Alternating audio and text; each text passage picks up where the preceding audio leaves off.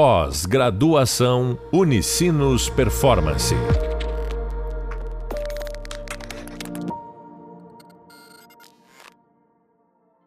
Olá, pessoal. Uh, esse é o podcast de uma série de podcasts aqui nessa disciplina, onde a gente vai compartilhar muito conteúdo conectado ao design como área de conhecimento, como área prática, também uma série de conversas bastante interessantes com profissionais que fazem a diferença no mercado, utilizando as ferramentas do design e também profissionais que têm feito um trabalho interessante do ponto de vista de inovação, trazendo novidades, uh, questões relevantes em diversas áreas. Né? A gente vai ter, ao longo dessa série de podcasts, profissionais de comunicação, profissionais de design estratégico, profissionais mais verticalizados na inovação. Então, acredito que vocês vão conseguir aproveitar e ter um conteúdo bastante relevante.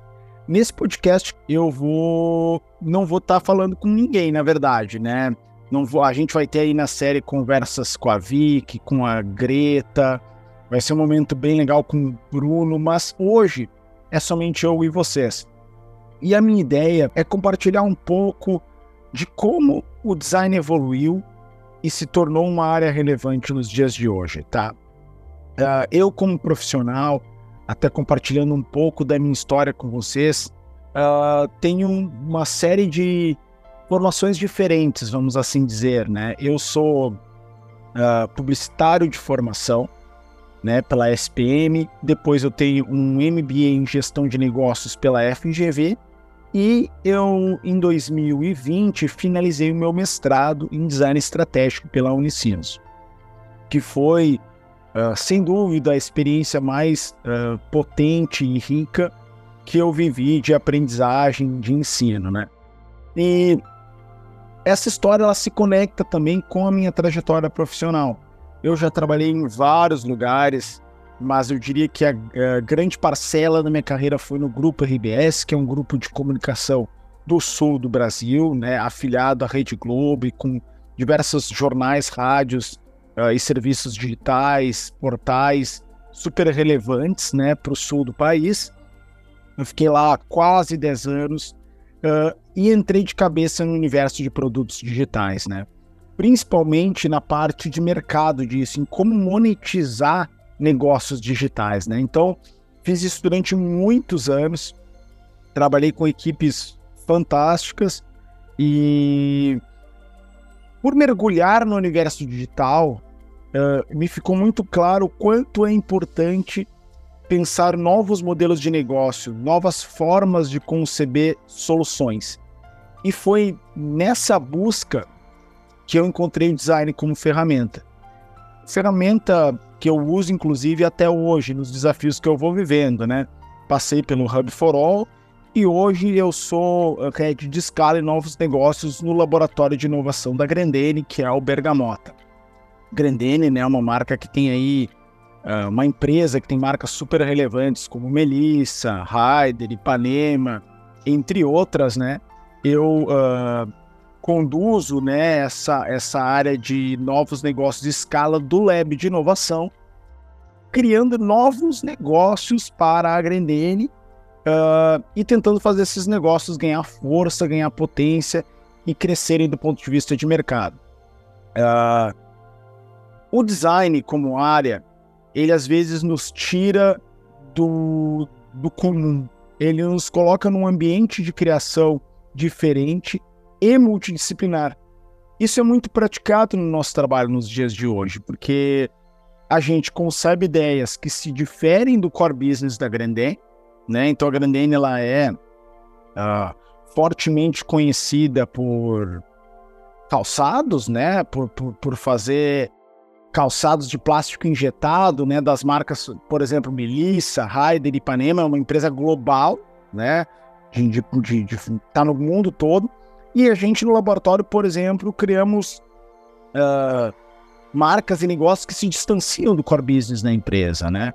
Como, por exemplo, acessórios para o mercado pet, uma coleira wearable, uh, calçados feitos de alga, calçados direcionados para profissionais da saúde. Então, são projetos que, de certo modo, fogem do core business da empresa, né?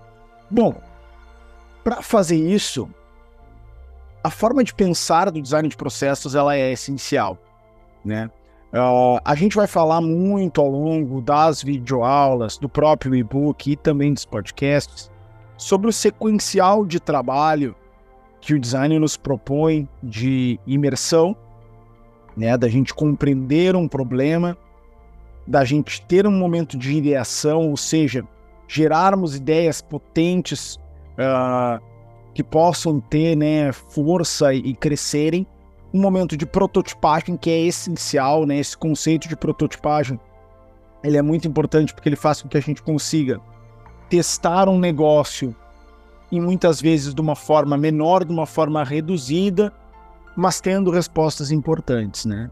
E claro, né, um momento de desenvolvimento desse projeto, dessa ideia, né? E aí nesse momento de desenvolvimento é colocar no mercado, é colocar cara a cara com o consumidor mas claro, usando a metodologia de design, o consumidor ele vive anteriormente o trabalho conosco, ou seja, no momento de imersão já se considera opiniões, posicionamentos, visões do consumidor. No momento de prototipagem, o consumidor é essencial porque ele usa o protótipo, né? Ele mexe, ele dialoga, ele vive o protótipo para que a gente consiga, né, coletar informações relevantes que façam com que nós possamos criar um produto melhor, mais pertinente e mais forte do ponto de vista de mercado. Bom, falando um pouco uh, sobre como uh, o design como área chega nesse momento, a gente sabe que o design ele tem um vínculo muito forte com a própria arquitetura, é uma área projetual, uh, tem uma história muito rica, não é o caso dessa disciplina, mas tem uma história muito rica conectada ao design de produto, ao design visual, né? Então, conceber produtos, objetos, sejam lá quais, quais sejam eles, né? Uma cadeira, por exemplo, né? O design ele, ele, ele, ele parte desse princípio muito do conhecimento gerado nessa era, ele é usado fortemente nas vertentes contemporâneas do design, né? E essa área ela foi evoluindo e foi se mostrando muito interessante, não somente para problemas uh, de produto e problemas visuais. O que se percebeu ao longo dos anos é que o design ele poderia sim ser uh, útil para outros tipos de problema, por, porque ele tem características bastante interessantes. Por exemplo, é uma área que sempre soube uh, colocar em prática a questão do aprender fazendo, né? O conhecimento que é gerado ao colocar a mão na massa. Prototipar já é fazer um produto, já é gerar uma aprendizagem. Então, essa essa coleta de aprendizado ao longo da execução é um é um, um conhecimento, uma expertise do design ao longo dos anos que é muito útil para problemas contemporâneos, que são de outras naturezas, que não são problemas visuais de produtos, são problemas empresariais, são problemas sociais, são problemas de N contextos, né? Essa evolução é muito interessante porque uh, ao estudar o design estratégico, principalmente a turma que, de, de, de designers e pensadores, né, que saíram do Politécnico de Milão, como por exemplo Zurlo, Manzini, entre outros, eles compreenderam muito esse valor do design uh, para além dessa abordagem de produto e visual, né? Uh, como usar o caráter multidisciplinar do design que coloca num diálogo profissionais de várias vertentes e visões, né? Ao longo da disciplina vocês vão ver em vários exemplos que isso é uma prática constante do processo de design, né? Colocar, por exemplo, uh, para solucionar um problema, uh, linhas de pensamento diferente, uh, histórias diferentes, profissões diferentes, contextos de vida diferentes, uh, inclusive bagagens diferentes, pessoas de uh, contextos, classes sociais, mundos diferentes. Isso é super importante, porque para construir o novo, dificilmente vai sair algo realmente novo colocando somente pessoas que pensam iguais para construir algo, né? Se a gente colocar pessoas que pensam de forma diferente de forma complementar, as, as suas áreas de conhecimento se complementam, né? A gente tem maior chance de chegar numa solução realmente nova e realmente pertinente, né? E o design ele adota isso com prática há muito tempo. Uh, isso é muito interessante porque nos problemas que a gente vive hoje em dia, esse fator ele é gritante, essa necessidade ela é gritante, né? Com a complexidade dos dias de hoje, essa união de visões diferentes e o diálogo promovido entre essas visões diferentes é muito valioso. Né? Bom, uh, existem várias abordagens, né, pessoal, dentro desse universo de conhecimento.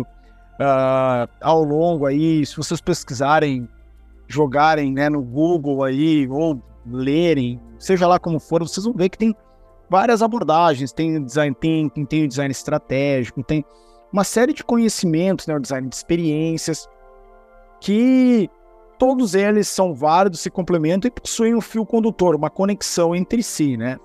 Uh, aqui nessa disciplina, a gente vai entrar mais fortemente nessas quatro macroetapas que configuram o processo de design e que, na minha visão, elas são aplicáveis para problemas de vários contextos diferentes. Por isso, eu reforço para que vocês utilizem o aprendizado gerado aqui na, na, na, aula em questões do dia a dia de vocês, sejam problemas enfrentados por vocês na empresa na qual vocês trabalham, projetos onde vocês estão envolvidos, mas também até questões pessoais. Essa, essa forma de pensar que parte do momento de imersão, que tem o intuito de entender o problema, de mergulhar no universo, de coletar todas as informações existentes sobre determinado assunto, para aumentar o conhecimento de causa, aumentar a profundidade. E isso ser base para um momento de ideação. A gente vai falar aqui sobre formas de idear, né? Mas é um momento realmente de liberdade, de muita liberdade de pegar, caramba, com tudo isso que eu aprendi, o que, eu posso idear? O que, eu posso criar? O que, que eu posso fazer, né?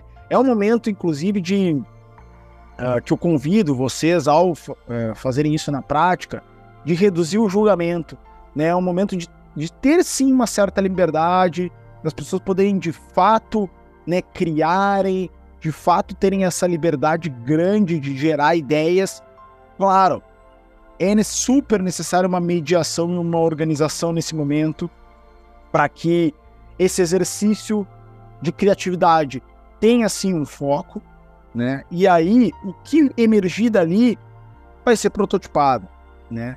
E a prototipagem, pessoal, existem várias formas, tá? A prototipagem ela pode ser física, ela pode ser digital. O importante é que ela consiga tangibilizar a ideia para os potenciais consumidores, né? Tangibilizar o que está sendo concebido para as pessoas que vão se tornar usuários do que está sendo concebido. Isso é muito importante, porque as opiniões, né, a maneira que os usuários vão se não somente as opiniões, mas a maneira que os usuários vão se relacionar com a solução gerada, né? Uh, o que está evidenciado nas opiniões, mas também o que está, uh, como se diz, uh, por trás das linhas, né, o que está no uso, no dia a dia, na observação, tudo isso é muito valioso para refinar, para qualificar e para fazer com que a solução, valendo que vai ser feita no desenvolvimento, seja mais adequada, maior qualidade. Outro ponto importante que vale citar é esse compromisso que o processo de design tem com o diálogo, né?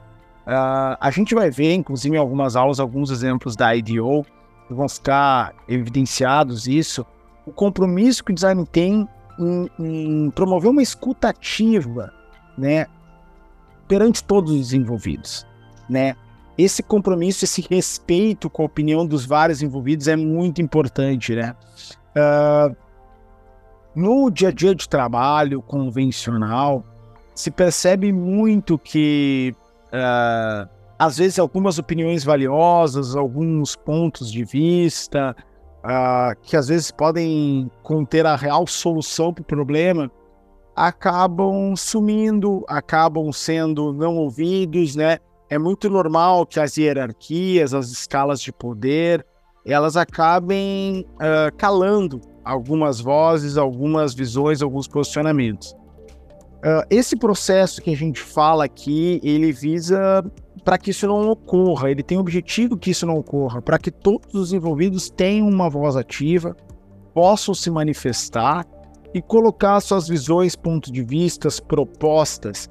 Isso é muito importante e é muito rico, porque nem sempre a melhor solução está na voz, na posição e na diretriz de quem tem um poder maior dentro das hierarquias. Eu não estou dizendo que as hierarquias e os poderes não devem ser considerados, elas existem por um motivo, né? Em grandes organizações, principalmente, a hierarquia ela tem um porquê e ela é, inclusive, necessária. Mas não é porque a hierarquia existe, as relações de poder existem, que a voz, as opiniões, os, a, a, as propostas do coletivo e de todos envolvidos com determinada questão e problema precisam ser calados. Pelo contrário, é o papel do líder uh, dar voz para essas, essas posições, né?